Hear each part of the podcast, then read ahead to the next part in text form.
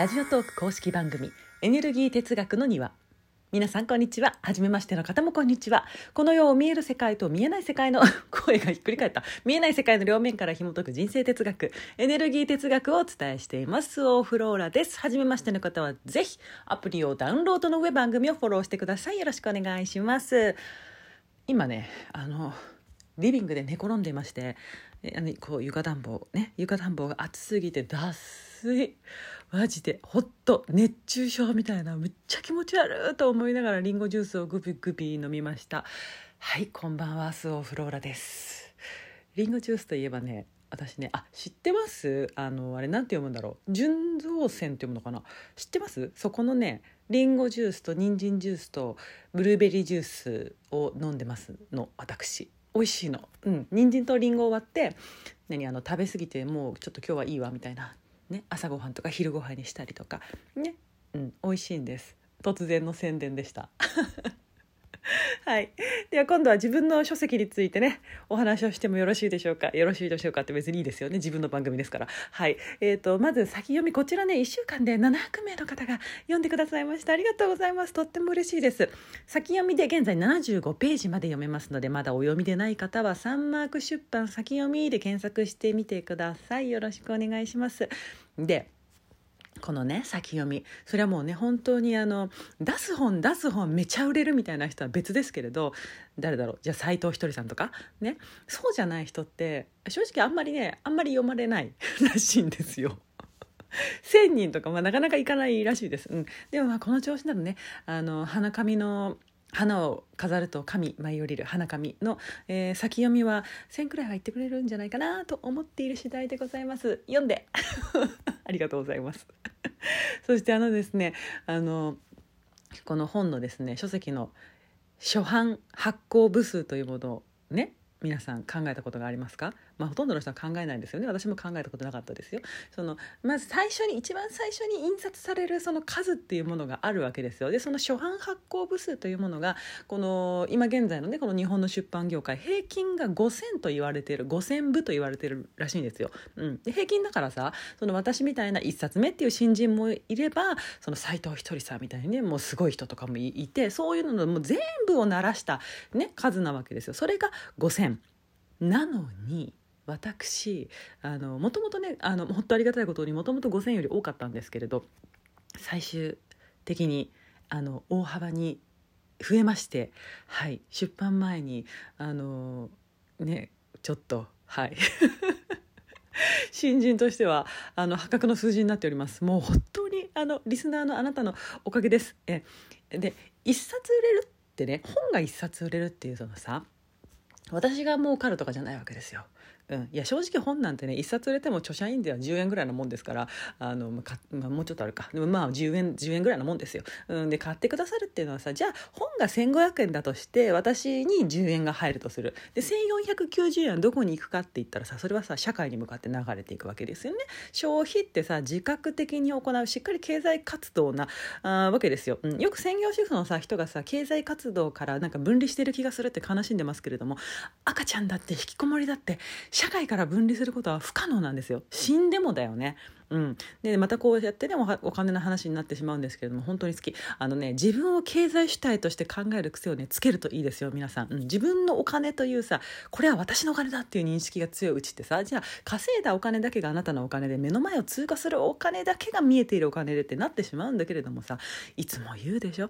エネルギーは動き出したら止まるところまで止まらないってお金もそうなわけですよ、うん、あなたが動かしたあなたが買った、えー、1500円のその1冊の本っていうのはさあなたが1500 500円を出したその対価として本を受け取っただけじゃないんですよ。あなたが受け取ってる豊かさってその1500円分の本だけじゃないわけですよ、うん、自分のところだけで考えるとさお金ってしんどいものになりがちですけれどもっと視座を高く高くしてね。そう大きく動かしたらそれだけ大きな波が起きる。そしたら自分のところに帰ってきた時はどれほどのものを連れて帰ってくるかというね。はい。というわけで。えー、引き続き先読みも予約もお待ちしております。あ書店でね予約しましたというあなた本当に本当に嬉しいんです。ありがとうございます、まあ、本当に嬉しい。うん。アマゾンの予約も嬉しいんですけれど書店で予約してくださるとさらに人が動くのであの全体にとっていいんです。全体でその本に関わる人全体って意味じゃないですよ。この世ってことですよ。つまりあなたってこと。あなたがすることは全てあなたのことですから。はい。さてでは今日の質問に行きましょうかね。はいえー、っとフローラさん。こんにちは、えー、フローラさんの存在に癒されフローラさんみたいになりたいと憧れる同世代のものです。誰かになろうとするのではなく最高の自分になる、えー、この言葉にしびれ本当にその通りだなと日々自分に向き合っていますがそれでもやはりすごい自分になりたいと思うことがよくあります。承認欲求がうん承認欲求が強くてうんうん。でもやっぱり私もフローラさんみたいにすごい人になりたいです。えー、はいえっとね まあいいや。じゃあ行きます。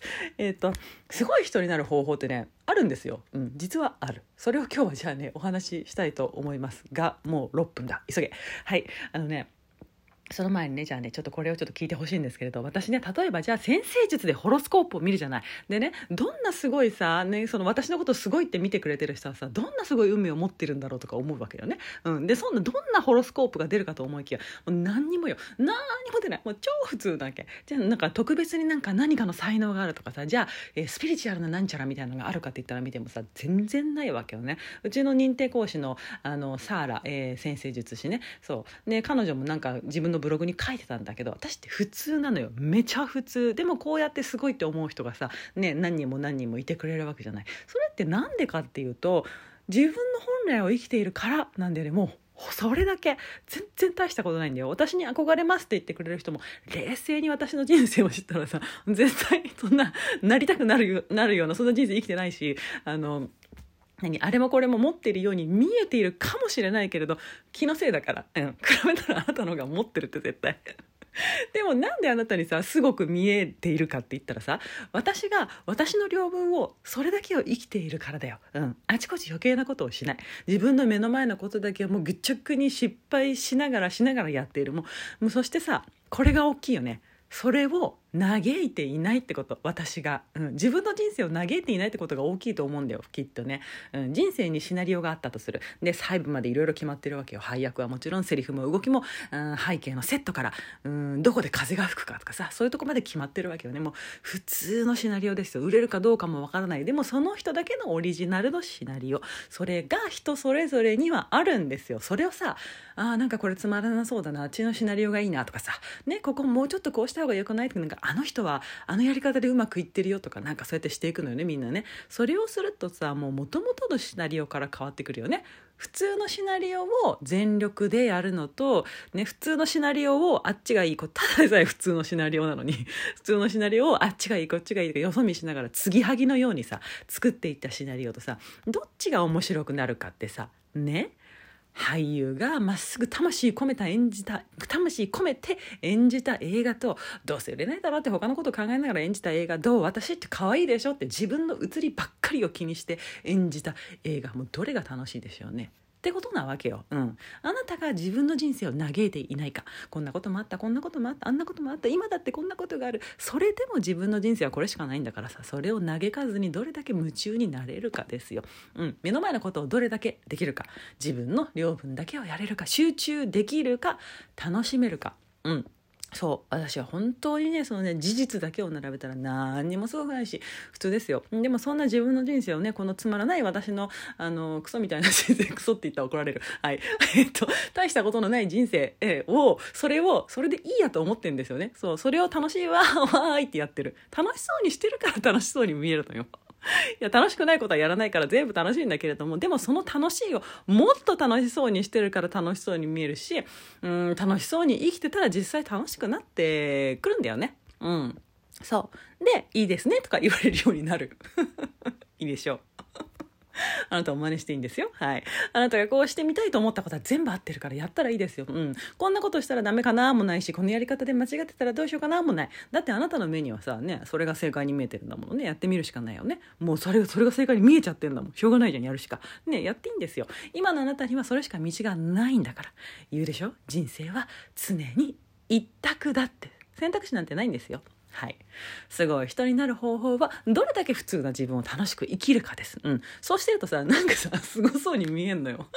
何もすごくないのにね。というわけでおしまいです。あなたもすごくなってくださいね。はい。